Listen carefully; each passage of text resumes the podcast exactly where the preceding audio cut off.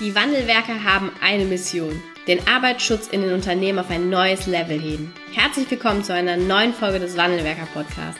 Den ersten deutschen Arbeitsschutz-Podcast für ganzheitliche und innovative Ideen für den Arbeitsschutz. Heutzutage können Informationen schnell gegoogelt werden. Experten, die mit neuen Strategien und Methoden Arbeitsunfälle nachhaltig reduzieren, sind gefragter denn je. Die Wandelwerker zeigen Geschäftsführern, Sicherheitsingenieuren und Fachkräften für Arbeitssicherheit Schritt für Schritt, wie genau das funktioniert und wie damit den stagnierenden Unfallzahlen ein Ende gesetzt wird.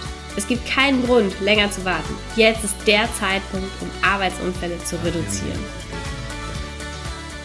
Hallo und herzlich willkommen zu einer neuen Podcast-Folge im Wandelwerker Podcast. Ich habe heute einen tollen Gast im Interview. Ich begrüße ganz herzlich heute Andreas Müller. Hallo. Hallo, schön, dass ich da sein darf und schön, dass du da bist. Ja, danke, ähm, dass du der Einladung gefolgt bist. Ähm, warum, warum bist du heute hier? du hast uns eine, und deshalb fand ich, ich fand das einfach toll und deshalb äh, habe ich dich eben auch eingeladen. Wir haben von dir eine, eine Karte bekommen, ähm, eine Pod Karte, also eine Podcast-Karte, ähm, wo im Grunde genommen draufsteht, was du machst und welche Themen du anbietest und auch, dass du eben auch ein geeigneter oder toller Kandidat für unseren Podcast wärst. Und dann haben wir uns unterhalten, ähm, ein Vorgespräch auch geführt und festgestellt, dass du nicht nur ähm, heute ein tolles Unternehmen hast mit Dingen, die eben auch für uns als Arbeitsschutzexperten relevant sind, sondern dass du eben auch ursprünglich mal aus dem Hause der, äh, ja, des Ingenieurwesen kommst. Du bist selber Sicherheitsingenieur und Brandschutzingenieur und machst heute ein bisschen was anderes. Und da freue ich mich heute mit dir drüber zu sprechen. Wie war erstens auch deine Reise, dass, dass die Wege des Sicherheitsingenieurs und Brandschutzingenieurs eben nicht immer vorgezeichnet sind. Und natürlich auch, was machst du heute und was können wir eben auch als Sicherheitsingenieur davon mitnehmen. Vielleicht fangen wir einfach mal vorne an. Wie bist du denn erstmal zum Arbeitsschutz oder Brandschutz gekommen? ähm, ich ich versuche es kurz zu fassen. Ich habe eine Ausbildung als Tanzlehrer angefangen. Hatte dann das ist naheliegend, keine, also. Ja, geil, das denke ich mir auch. Hatte dann tierisch keine äh, Lust darauf, weil das wirklich von den Arbeitszeiten her halt sehr, sehr ungeschickt liegt. Du arbeitest noch viel mehr als im Hotelwesen dann, wenn andere frei haben. Und dann bin ich zu einem Bekannten, habe gesagt, ich will irgendwas mit Feuerwehruniform machen. Und dann hat er mir den Studiengang Security and Safety Engineering empfohlen äh, in Furtwangen an der schönen Winterhochschule. Und dort habe ich das Ganze dann studiert und bin so tatsächlich zu Arbeitssicherheit und Brandschutz gekommen, wobei ich da auch gleich anmerken möchte, Arbeitsschutz ist für mich immer so ein bisschen dieses Ding gewesen, wo ich mir gedacht habe, nee, das ist echt zäh und komisch. Also ich bin schon mehr vom Herzen der Brandschutzingenieur als der Sicherheitsingenieur. Was ja auch, wir brauchen ja auch gute Brandschutzingenieure, ne? Also was ja auch in Ordnung ist, wenn jemand seine Leidenschaft woanders hat. was genau, hast du mit ja, deinem absolut. Studium dann gemacht? Also du bist ja dann Brandschutzingenieure gewesen. Was, wie ging es dann für dich da weiter? Genau. Ich hatte die Chance und die Gelegenheit, während meines Studiums noch eine Firma mitzugründen im äh, Brandschutz. Also wir haben ein Brandschutzingeneurbüro gegründet während meiner Praxiszeit. Und das durfte ich dann direkt auch nach dem Studium schon äh, führen und begleiten, um da einfach wirklich Brandschutzprojekte durch und durch zu führen, zu leiten, mhm. zu begleiten, also Brandschutzkonzepte zu erstellen, ähm, bestehende Gebäude aufzunehmen, zu begutachten und einfach Projekte von der Planung bis zur Fertigstellung und Inbetriebnahme zu begleiten. Das war so mein ja, erster Schritt aus dem Studium hinaus in die Berufswelt. Okay. Äh, also so wirklich dein klassisches äh, Ingenieur-Dasein.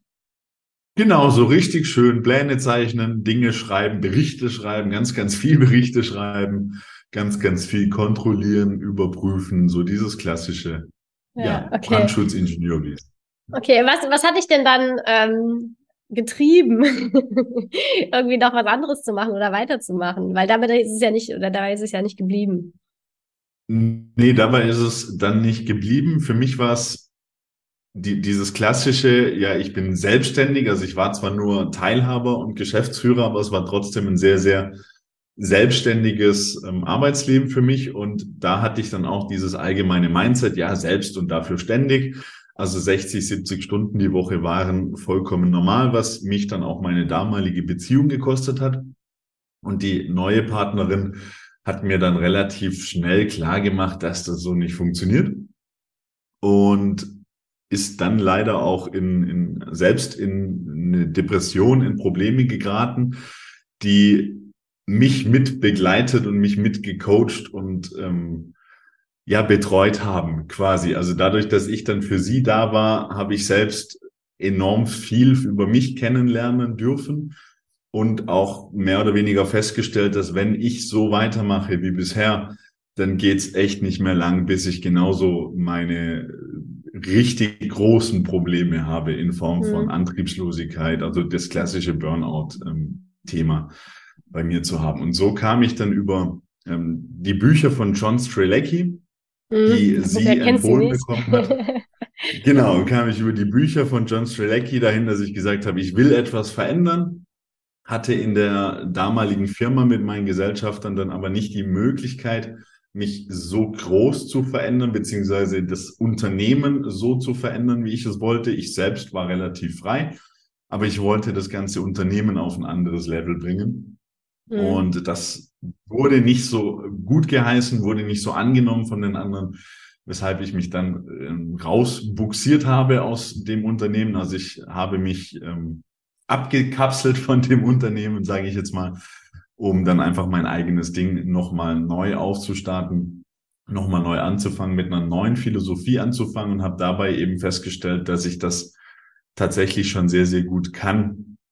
Ähm, nicht nur in, in dieser Branche, sondern einfach grundsätzlich es sehr, sehr gut kann, Dinge einfacher und schöner zu gestalten. Und so hat sich dann über die Jahre hinweg eine gewisse Expertise ergeben, weshalb ich dann mit dem Zeitmagneten angefangen habe, das auch weiterzugeben, das mhm. zu schulen, zu unterrichten und als Unternehmensberatung quasi ähm, in anderen Firmen mit umzusetzen und zu begleiten.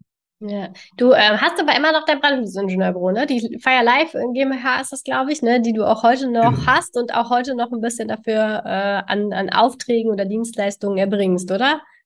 Genau, also ich habe mittlerweile auch eine Mitarbeiterin im Brandschutz. Mhm. Das heißt, wir machen zu zweit, also sie macht rein Brandschutz, ich kümmere mich um alles, was äh, so Spaß mhm. und Freude macht.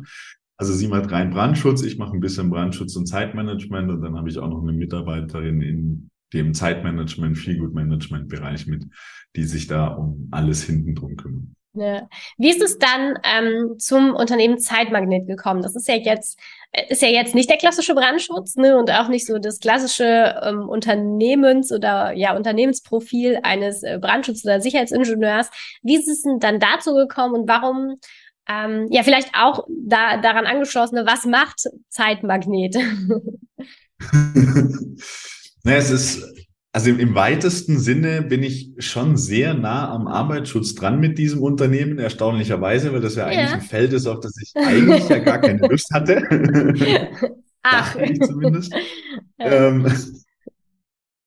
es, es geht am Ende des Tages darum, einen Wohlfühlarbeitsplatz zu kreieren. Und was ich einfach festgestellt habe, auch in vielen Unternehmen, die auch, also von denen ich auch als Brandschutzingenieur abhängig war, ist das relativ häufig auf anderen Seiten etwas, also auf Zulieferern oder Auftraggeberseite etwas vergessen wurde und ich deswegen in Zugzwang gekommen bin. Also so dieses klassische, ähm, was ja niemand gesagt hat, aber im Prinzip, Andi, ich habe es jetzt vier Wochen lang vergeigt und mich nicht gemeldet, mich nicht darum gekümmert. Jetzt brauche ich es aber bis übermorgen. Also du bist der Dienstleister, spring du jetzt in die Bresche, mach Überstunden, äh, verschieb deine Termine. Mir wurscht, egal wie du das hinbekommst, aber liefere bis übermorgen. Und das war eigentlich so ein Zeitpunkt, wo ich gesagt habe, nee, das kann nicht sein, dass ich jetzt hier mein, mein Unternehmen umstrukturieren will, mhm. hin zu mehr Flexibilität, mehr Freiheit, weniger Stress, aber immer noch die Chaoten von außen kommen, die mir das Leben zur Hölle machen. Also ich hatte es am Anfang, da war alles so schön strukturiert und geordnet und äh, ich hatte meinen Fahrplan und dann war Dienstag und es kamen vier Mails, weil andere Leute etwas vergeigt haben und meine Woche war schon wieder total im Eimer. Das war so der Punkt, wo ich angefangen habe zu überlegen, wie kriege ich dann auch meine Zulieferer und Auftraggeber dazu, sich selbst umzustrukturieren, dass es bei mir funktioniert und bin so einfach immer mehr in die, ja, in die Beratungsthematik reingekommen und auch mit anderen Unternehmen, überwiegend auch mit Sicherheitsingenieuren, dann auf den Punkt gekommen, dass es halt wirklich ein ja, steigendes Thema erleben wir auch in der Presse. Hattet ihr auch kürzlich erst einen äh, sehr, sehr spannenden Beitrag bei euch im Podcast dazu über die Situation, die jetzt gerade so draußen herrscht und das, das, was uns glücklich macht, aber was uns auch die, die nötige Sicherheit am Arbeitsplatz bietet. Das geht halt einfach verloren, das fällt hinten runter, weil ich muss hier schnell, ich muss da schnell und da noch, aber ich kann doch nicht und ich muss doch noch. Also durch all dieses Verhalten sorgen wir halt einfach auch für eine unsicherere Situation bei unserem Arbeitsplatz. Nicht nur was die Firmensicherheit angeht, sondern halt auch meine persönliche Sicherheit. Ich meine, ein Großteil der Unfälle passiert aufgrund von, von Stress, von Druck, von Zeitproblemen, weil jemand mal schnell was macht. Mhm. Und da kam dann irgendwie so alles zusammen und bei einem Seminar hat es dann irgendwie plopp gemacht und das, also das hört sich jetzt so, so, ja, es hat plopp gemacht. Das war tatsächlich irgendwie ein langer Weg über zwei Jahre. Du kennst die Seminare, die ich meine, die ich äh, besucht habe bei unter anderem Tobias Beck, ähm, bis es dann tatsächlich irgendwann plopp gemacht hat und so diese Fäden, die lose rumlagen, sich zusammengefunden haben zu dem Zeitmanagement, Feelgood-Management, um einfach damit wirklich viele Probleme im Unternehmen zu lösen mit, ähm, mit dem, was wir tun. Ja, okay, cool. Wie, wie macht ihr das? Also ähm, jetzt hast du ja gerade schon so eine richtig schöne betriebsnahe Situation geschildert. Ne? Es ist äh, einfach vier Wochen liegen geblieben und dann muss es gestern fertig gewesen sein. Also wie, wie schafft ihr es auch in den Unternehmen, die Strukturen umzustellen, sodass genau das besser funktioniert? Was ist da euer Ansatz? Nee, der erste Ansatz ist, dass wir mal schauen, was passiert denn überhaupt in dem Unternehmen. Also es kommt ein bisschen auf die Größe drauf an. Wenn es kleinere Unternehmen sind, dann schauen wir tatsächlich auf äh, jeden Arbeitsplatz, also von ein bis 20 Mitarbeitern ungefähr schauen mhm. wir auf so ziemlich jeden Mitarbeiter. Was tut dieser oder diese so den ganzen Tag? Ähm, alles, was drüber geht, ist es dann eher so, dass wir auf punktueller Ebene analysieren mittels Tagebuch. Also ein klitzekleines Tagebuch, was uns fünf Minuten ungefähr am Tag kostet, um zu analysieren, was passiert denn mit diesen klassischen Arbeiten. Jetzt gar nicht im, wo läufst du hin und was für gefährliche Arbeiten machst du, mhm. sondern einfach nur, was tust du im Sinne von, äh, wie oft telefonierst du, wie oft wirst du angerufen, wie oft wirst du angesprochen, wie geht's dir überhaupt heute, wann hast du angefangen, wann hörst du auf, und eins der größten Themen, du hast in der Einleitung schon gesagt, worauf wir achten dürfen, sollen, können. Eins der tatsächlich größten Themen ist Pausen. Wie mhm. viel Pausen machst du und was machst du in den Pausen? Und ich stelle immer wieder erschreckend fest, Menschen machen viel zu wenig und viel zu schlechte Pausen. Ja, okay.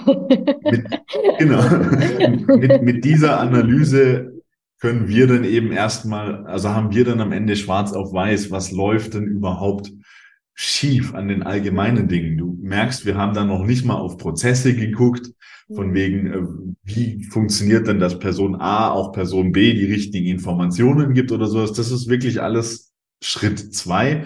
In Schritt eins geht es immer ums, ums Individuum. Was tut denn diese eine Person den ganzen lieben langen Tag? Wodurch mhm. wird sie gestört? Wodurch wird sie gestresst?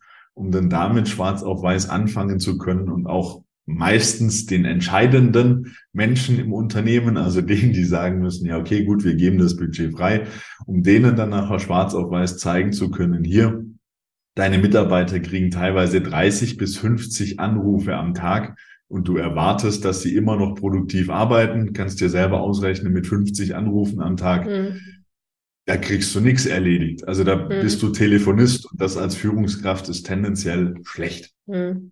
Okay. Ja, ja. Was, was ähm, sind denn ähm, ja angemessene Pausen? Jetzt sind wir da irgendwie gerade an einem konkreten Beispiel. Ich kenne das.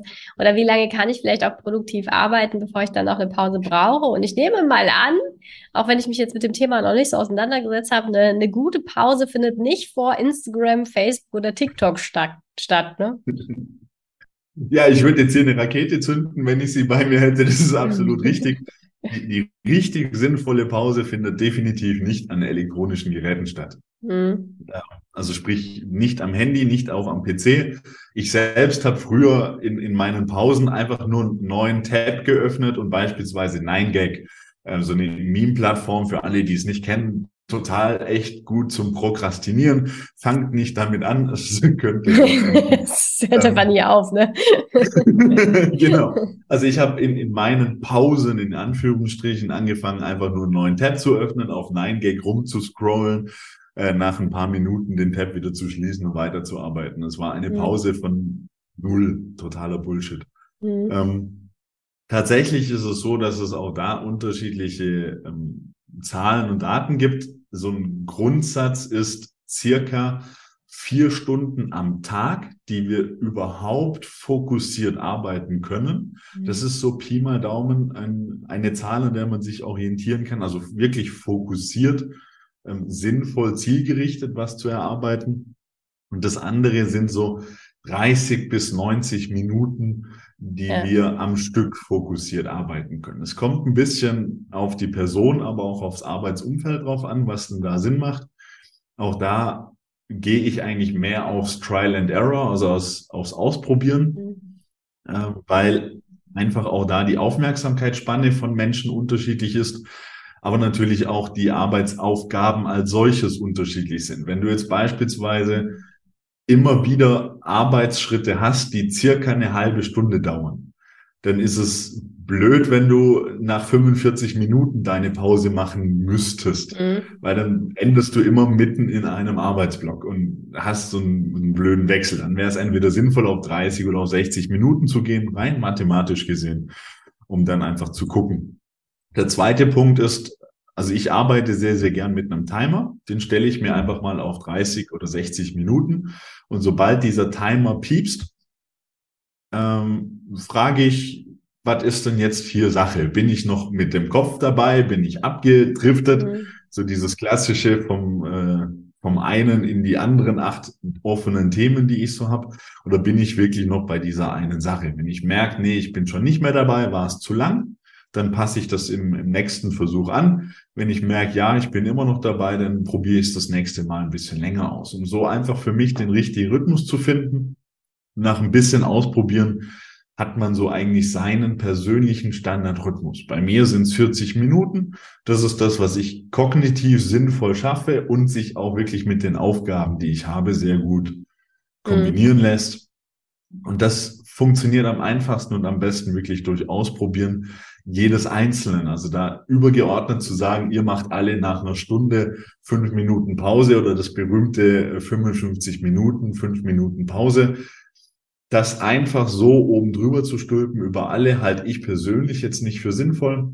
Mhm. Aber besser so als gar keine Pausen. Also ich sage wirklich zwischen 40 und 90 Minuten sollte mindestens eine Pause sein, in der du halt einfach nichts machst, in der du aus dem Fenster guckst, den Himmel anschaust, also auch das in die Ferne schauen, sehr gut für die Augen, damit die sich entspannen können. Vielleicht auch einfach mal Treppen hoch und runter laufen oder irgendwo an die frische Luft, auch kombinieren natürlich mit dem Lüften.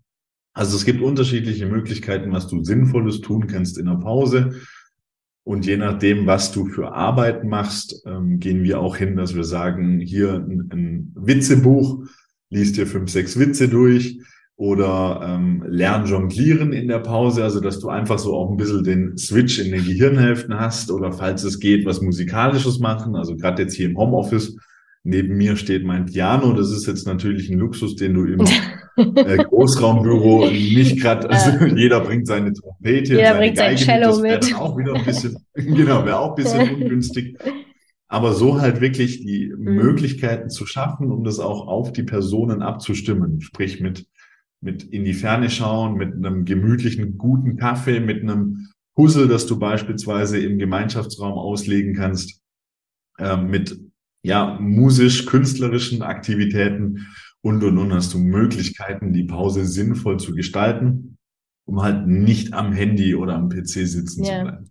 Wie, ähm, wie macht man, also wenn man so alleine arbeitet und quasi auch seine eigenen Sachen nur machen muss, dann, äh, sag ich jetzt mal platt, stelle ich mir da ziemlich einfach vor, ne? wenn man sich dann diszipliniert dran hält. Wie sieht das denn aus mit Menschen, die eben auch fremdgesteuert sind? Ne? Du hast eben jetzt schon mal die Anrufe erwähnt. Bei uns in den, ähm, in den Betrieben ist es ja häufig so, dass wir uns nicht selbst, also oft natürlich auch nicht immer die Themen suchen, sondern die Themen einfach auch an uns rangetragen werden. Ne? So ein Arbeitsunfall stimmt sich jetzt nicht ab nach unserem Zeitfenster, sondern passiert dann halt einfach.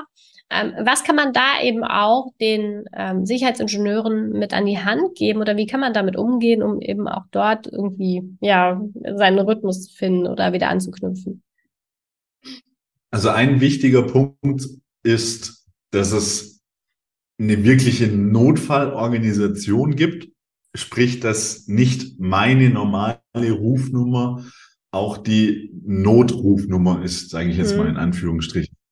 Also dass wenn jetzt wirklich ein Arbeitsunfall passiert, oder ich vergleiche es auch gern mit mir, ich bin selbst in der Freiwilligen Feuerwehr. Hm. Die Freiwillige genau, Feuerwehr. Die hält sich auch nicht immer dran. Keine, genau. Schickt mir keine SMS, ruft aber auch nicht auf dem Festnetz drauf an, sondern die ja. hat einen eigenen Pager, also diesen normalen Feuerwehrpiepser. Und der ist halt immer auf laut und aktiv. Und wenn der hm. klingelt, dann weiß ich, jetzt muss ich gehen. Mhm. Und Ungünstig ist halt, wenn deine normale Rufnummer oder der normale E-Mail-Kanal quasi als Notfall genutzt wird, dann musst du ihn immer aktiv halten, mhm. weil dafür bist du teilweise auch im Unternehmen. Du bist aber damit auch immer wieder im, äh, im Störbereich für das ganz Normale, für dieses, für den Anrufer, hast du mein E-Mail schon gelesen, das ich dir vor zehn Minuten geschickt habe? Also auch für den Blödsinn hast du dann halt ein Handy auf laut und das ist natürlich ungeschickt. Deswegen da wirklich ein Notruf, Notfalltelefon in irgendeiner Art und Weise ähm, generieren, organisieren, dass du ein Element hast. Vielleicht geht's auch bei dir, kommt auch auf die Unternehmensgröße drauf an, über einen Pager oder ähnliches, dass du wirklich sagen kannst, wenn dieses Element leuchtet, pieps, pfeift, vibriert, was weiß ich was, dann ist wirklich Käse dann muss ich mhm. reagieren. Und alles andere sind dann Elemente, die du halt auch mal ausschalten kannst. Dieses normale Telefon, bei dem du einfach auch mal die Rufumleitung reinmachen kannst und sagen kannst, so die nächsten zwei Stunden schreibe ich jetzt einfach in Ruhe. E-Mail-Postfach zu, Telefon zu, aus, weg, äh, Türe zu. Jetzt bin ich wirklich einfach mal für mhm. mich, außer das Notfallelement mhm. piepst und klingelt. Okay, und wenn das dann so ist, dann gibt's dann halt keine, keine Alternative mehr und dann muss man im Grunde genommen, wenn, genau. wenn du kennst es ja auch vom Einsatz, ne, wenn dann Einsatz zu Ende ist, muss man dann im Grunde genommen wieder in seinen Rhythmus reinfinden, ne? Timer neu stellen, 45 Minuten oder 40 Minuten und wieder, wieder reinfinden. Genau, ja, am besten erst nochmal durchschütteln und durchlüften und dann einfach neu, ähm, neu reinfinden. Aber ja. das ist ja auch immer der Part, für den sind wir am Ende des Tages auch mhm. bezahlt oder im Unternehmen für genau diese Störfaktoren. Ich vergleiche es auch gern mit einem, äh, mit einem IT-Support. Wenn, der, der kann das ja auch nicht machen und sagen, ja, morgens bin ich halt nicht telefonisch erreichbar. Wenn bei einer Firma mit 150 Mitarbeitern die Server ausfallen und er sagt, ja, buchen Sie sich online einen Termin zwischen 15 und 16 Uhr, dann war er die längste Zeit ja. Das funktioniert halt so nicht. Und das ist jetzt der mhm. wesentlich harmlosere Fall, weil es nicht um mhm. Menschenleben und um die Gesundheit geht. Ja. Und deswegen braucht es da einfach ja auch die Toleranz, dass diese bewussten großen Störfaktoren halt einfach tatsächlich auch zum Job gehören. Mhm. Und da ist ein, ein weiterer wichtiger Teil, dass wir uns bewusst machen, wie viele solcher tatsächlichen Notfälle haben wir denn ungefähr pro Tag, mhm. pro Woche und pro Monat? Weil was ich auch oft erlebe, ist, dass Menschen sich den Tag vollplanen, als gäbe es keine Notfälle, aber drei, vier, fünf Notfälle am Tag äh, zu behandeln haben, einfach aufgrund ihrer Position oder Funktion. Mhm. Und das ist natürlich ähm, Käse, weil Notfälle kannst du ja auch mit einplanen. Ich meine, es wird nie so sein, dass du da sitzt und denkst, ja, pff, die To-Dos für heute sind erledigt, die für morgen stehen ja erst morgen in der Liste, jetzt mache ich zwei Stunden nichts. Jetzt warte ich auf die Notfälle. Wird, genau, ja, jetzt warte ich auf den Notfall.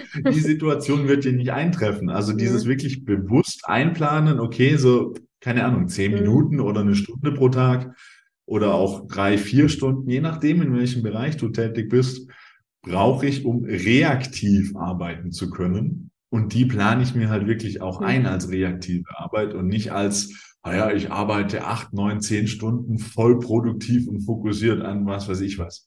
Ja, das, ja, ähm, dann wird die eigene Erwartungshaltung leider schon mit einem ganz, ganz schlechten Gefühl enttäuscht. Genau, ja, ja. dann haust du dir jeden Tag selbst eins auf den Deckel, obwohl ja. du nur tust, wofür du bezahlt wirst, nämlich dich um Notfälle zu kümmern. Ja.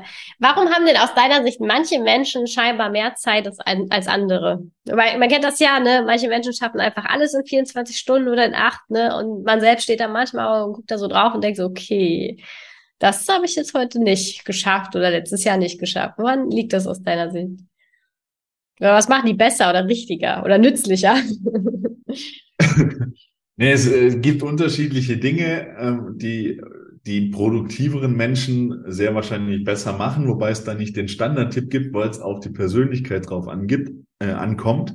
Aber so ein paar der Punkte sind Menschen, die mehr am Tag geschafft kriegen, sagen öfters Nein. Also dieses mhm. klassische Tür offen halten bei irgendwas, das bringt halt nichts. Du darfst nicht zwischen vier Türen entscheiden, also nicht zwischen Ja, Nein oder vielleicht entscheiden, sondern du darfst entscheiden zwischen Ja, jetzt sofort, ja, wir machen das am 18.12. um 14 Uhr oder Nein. Und so mhm. dieses, ja, eventuell könnten wir da vielleicht mal gegebenenfalls, also da sollten wir eventuell uns überlegen, ob wir nicht mal drüber schauen oder sowas. Also diesen Blödsinn halt einfach schon mal lassen, wirklich klare mhm. Entscheidungen treffen. Gerade Beispiel Freundschaften, hey, wir sollten uns mal wieder treffen. Das ist so, so eine offene Türe, die uns einfach Energie und Zeit kostet, weil das ist immer so ein Ping-Pong-Ball, der hin und her geschoben wird. Und das ist jetzt ein plakatives Beispiel, das jeder von euch kennt, aber das haben wir auch immer wieder in Unternehmen. Mhm. Dieses, ja, das sollte man mal machen. Mhm. Entweder musst du es machen oder du lässt es bleiben. Also man sollte ja. uns mal treffen. Nee, hast du am 18. um 14 Uhr Zeit auf einen Kaffee? Ja oder nein? Mhm. Fertig. Nicht, wir sollten mal was tun. Ähm, der zweite Punkt ist, was die Menschen tendenziell besser machen, ist, dass sie ihr E-Mail-Postfach beispielsweise einfach mal zulassen und auch ihr Handy auf, auf Stumm und auf mhm. Abwesenheit stellen. Also so dieses klassische, oh cool, eine E-Mail. Äh, beantworte ich schnell. Ah, da kommt eine WhatsApp, beantworte ich schnell. Wo war ich denn mhm. eigentlich? Ah, nee, cool, ich habe schon wieder eine E-Mail. Wenn du immer nur reaktiv in deinem E-Mail-Postfach arbeitest, kommst du halt auch nicht vorwärts. Mhm. Also wirklich mal diese externen Faktoren, Benachrichtigungen auch auf dem Handy und auf der Smartwatch und am Bildschirm all das einfach auch mal ausschalten und beiseite legen und dich um das zu kümmern, was wirklich anliegt, das hilft auch schon, um viel, viel mehr erledigt zu bekommen ähm, hm. an einem Tag. Ja. Okay, was sind so, ja, was sind so ähm, für, für diejenigen, die jetzt vielleicht jetzt auch noch gar nicht so tief im Thema sind, ne? so wirklich so klassischer Arbeitsschutzexperte, die jetzt vielleicht noch nicht ähm, sich mit dem Thema Zeitmanagement eben auch viel auseinandergesetzt haben. Was sind so deine, ich sag mal, ersten drei Tipps, um da einfach die Zeit, die man eben hat, auch effizient zu nutzen und mit einem und vor allen Dingen, das finde ich auch nochmal einfach wichtig ist, da eher auch mit einem guten Gefühl den Tag zu beenden. Ne? Es nutzt ja nichts, wenn wir mal darauf schauen, was wir alles nicht geschafft haben, sondern die meisten von uns haben ja dann doch irgendwie auch noch was am Tag geschafft schafft, was es, wo es sich auch lohnt, auch mal drauf zu schauen. Ne? Ja, ja, absolut. Also das ist ein, ein wichtiger Punkt, auch mal zu schauen, was habe ich denn heute alles abgehakt? Also was einer der wichtigsten Punkte im Zeitmanagement ist und damit am Ende des Tages auch für die Arbeitssicherheit ist eine ordentliche Aufgabenmanagement Struktur. Ich sage bewusst nicht Software, weil für je, nicht für jeden ist die Software das Richtige. Aber allein die Tatsache, dass du weißt, was ist zu tun, mhm. wann ist es zu tun und vor allem auch, so wie du es gerade gesagt hast, was habe ich denn schon erledigt? Mhm. Ähm, das, das ist ganz, ganz wichtig, um da einfach auch bewusst am Abend mal drauf zu gucken und zu sagen, boah, drei Dinge habe ich nicht geschafft, aber heute Morgen standen da 30 Sachen drauf. Mhm. Das heißt, ich habe nur drei nicht geschafft von 30 und dabei auch noch fünf zusätzliche Probleme gelöst. Ähm, das ist ein ganz, ganz wichtiger Punkt im ja im, im Zeitmanagement, dass einfach alles an einem Ort erfasst wird. Und ein zweiter wichtiger Punkt, mit dem ich fast überall anfange, ist die goldene erste Stunde, so dieses Verbot, Outlook und Co. in der ersten Stunde des Tages zu öffnen. Hm. Also da wirklich einfach mal das Ding zuzulassen und dir vielleicht sogar am Abend vorher, während du quasi überlegst, so was habe ich denn heute alles geschafft, wow, war ein guter Tag, eine Sache zu definieren und dir vielleicht auf ein Post-it zu schreiben oder was auch immer, um am nächsten Morgen ohne Outlook, ohne Kalender, ohne alles Plimbamborium, was dich ablenkt, in den Tag starten zu können, an den Tisch zu kommen und zu sagen, jawohl, die erste Sache ist heute, keine Ahnung, das Konzept oder die Überprüfung oder die Wartung, Sicherheit, ISO 9001 oder, oder, oder, was auch immer du jetzt heute machen musst, in der ersten Stunde dich darum zu kümmern und erst dann vielleicht, wenn es wirklich notwendig ist, das E-Mail-Postfach zu öffnen. Weil sobald yeah. du im E-Mail-Postfach bist, bist du im reaktiv getriebenen Arbeiten und das ist immer ein bisschen blöd. Okay, ja, ich glaube, das sind äh, gute Tipps. Das Problem ist, die meisten von uns schaffen es ja gar nicht, ähm, ja, die, die erste Stunde nicht mal nach dem Aufstehen. also da will ich jetzt auch mich gar nicht ausnehmen. Ne? Oftmals ist ja so mit einer der ersten Dinge, die man dann macht, doch irgendwie ja. entweder das Handy in die Hand zu nehmen oder eben auch den Flugmodus umzustellen. Ne? Von daher ist es, glaube ich, und ich ja. glaube trotzdem ist es einfach auch sinnvoll, das eigentlich anders zu tun. Ja, das ja. ist für mich immer so die Frage, wie weit dürfen wir gehen? Deswegen bin ich auch ein bisschen mhm. froh, dass ich nicht als Arbeitssicherheits, also als Fachkraft für Arbeitssicherheit in den Unternehmen bin, weil da hört die Grenze schon sehr, sehr deutlich auf mit Beginn ja. und Ende der Arbeitszeit. Aber als Unternehmensberater kann ich schon auch sagen, leg doch daheim mal dein Ladegerät nicht neben's Bett, mhm. sondern in ein ganz anderes Zimmer. Ja. Also bei mir liegt mein, mein Handy, ich arbeite im Homeoffice die meiste Zeit, mein Handy liegt hier im Büro am Ladegerät und ist am weitest entfernten Ort von meinem Schlafzimmer. Das heißt, ich komme nicht in die Versuchung, so dieses schlaftrunkene, oh, wer hat denn in WhatsApp geschrieben? Ach, welche E-Mails habe ich denn? Oh Gott, der hat schon wieder geschrieben äh, in Facebook und Instagram und LinkedIn und, und, und, und, und.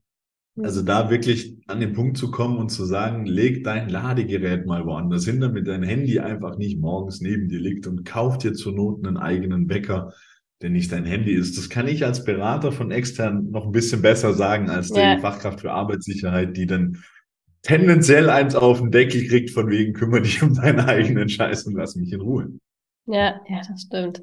Ja, ich äh, danke dir. Da waren auf jeden Fall auch für mich nochmal ein paar wertvolle Tipps dabei. Ich kenne insbesondere auch das Thema Fokusarbeitszeit. Also ich merke eben auch selber, dass ab einer gewissen Zeit äh, geht's auch einfach nicht mehr. Da muss ich eine kurze Pause machen. Da. Und ich wünsche mir manchmal, die Zeiten werden länger, als sie eigentlich faktisch sind. Da muss man auch mal so ehrlich sein. Aber auch da taste ich mich Stück für Stück so ein bisschen ran. Ja, lieber Andreas, danke, dass du ähm, da warst. Ähm, danke, dass du dich auch mit diesem Thema auseinandersetzt und dass du heute ein paar Impulse mitgebracht hast. Und ich finde es eben auch toll zu sehen, dass ähm, auch wenn man ein Studium gemacht hat im Bereich Arbeitsschutz, Brandschutz oder sonstiges, die äh, der Weg, den man dann geht, muss nicht immer auch genau der sein, den man vielleicht ganz zu Beginn mal eingeschlagen hat. Ähm, auch dafür danke, dass du es geteilt hast und ja, dir für das Brandschutzingenieurбüro und natürlich auch für Zeitmagnet weiterhin alles Gute. Dankeschön. Schön, dass ich hier sein durfte. Viel Spaß beim Zuhören der weiteren Folgen. Macht weiter so. Es ist genial, was ihr macht. Danke. Danke. Vielen Dank, dass du heute wieder dabei warst. Wenn dir gefallen hat, was du heute gehört hast, dann war das nur die Kostprobe. Willst du wissen, ob du für eine Zusammenarbeit geeignet bist? Dann gehe jetzt auf www.wandelwerker.com-termin und buche dir einen Termin. In diesem 45-minütigen Beratungsgespräch wird eine Strategie für dich erstellt. Du erfährst, in welchen Schritten du an der Einstellung der Menschen im Unternehmen arbeitest, sichere Gewohnheiten schaffst und somit die Arbeitsunfälle nachhaltig reduzierst. Vergiss eine Sache bitte nicht. Wenn seit Jahren die Unfallzahlen bei dir stagnieren, dann verbessert sich der Zustand nicht von alleine. Du brauchst einen Berater, der dir zeigt, welche Schritte du befolgen sollst und welche lieber nicht. Wir haben Geschäftsführern, Sicherheitsingenieuren und Fachkräften für Arbeitssicherheit in Deutschland, Österreich und der Schweiz dabei geholfen, die Sicherheitskultur in deren Unternehmen und bei deren Kunden zu verbessern. Als Kooperationspartner des Verbandes für Sicherheit, Gesundheit und Umweltschutz bei der Arbeit liegt es uns am Herzen, dir das notwendige Handwerkszeug auf dem Weg zur Vision Zero zu zeigen und bei der Umsetzung zu unterstützen. Wenn du wissen willst, ob du für eine Zusammenarbeit geeignet bist, dann sichere dir jetzt unter www.wandelwerker.com-termin deinen persönlichen Termin.